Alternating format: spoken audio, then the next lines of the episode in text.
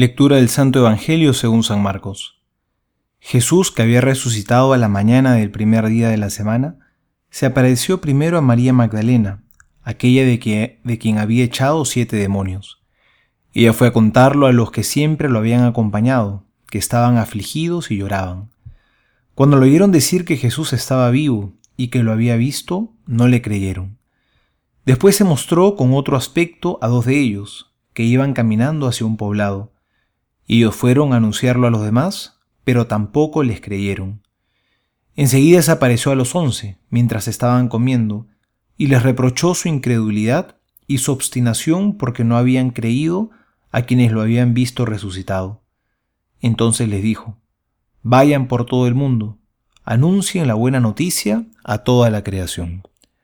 Palabra del Señor, gloria a ti, Señor Jesús. Hoy vemos en este pasaje del Evangelio lo duros de corazón que eran los apóstoles. Qué difícil se les hacía creer, qué difícil se les hacía era asimilar la noticia de la resurrección de Jesús. Y esto es lo que nos señala el pasaje del día de hoy. Primero, no creen al testimonio de esta mujer, de María Magdalena, que les anuncia su encuentro con, con el Señor Jesús resucitado. No le creen. Y luego los discípulos de Maús tampoco creen en el testimonio que se han encontrado con el Señor resucitado. Finalmente Jesús aparece a los once y les echa en cara su incredulidad.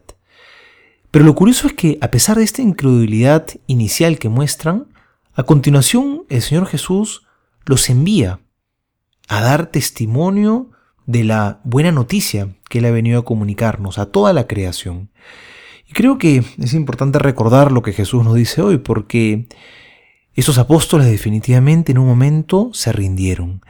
Ellos se rindieron a su necedad y a su incredulidad y le dijeron que sí a Jesús, porque el Señor no llama a personas que sean perfectas. El Señor nos llama también a nosotros, a los pecadores, a los incrédulos, a ser testigos suyos.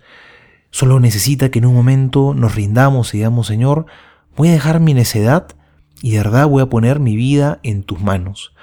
Porque la fe no es simplemente creer en una doctrina o en unos, principios. La fe es creerle a alguien, es creerle a Jesús, es ser testigos de habernos encontrado con Él. Y eso es lo que hacían los apóstoles.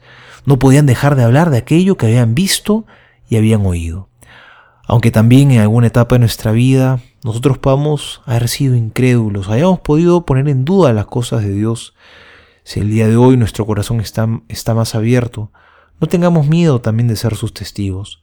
No tengamos miedo de ir al mundo entero y predicar la buena noticia a toda la creación.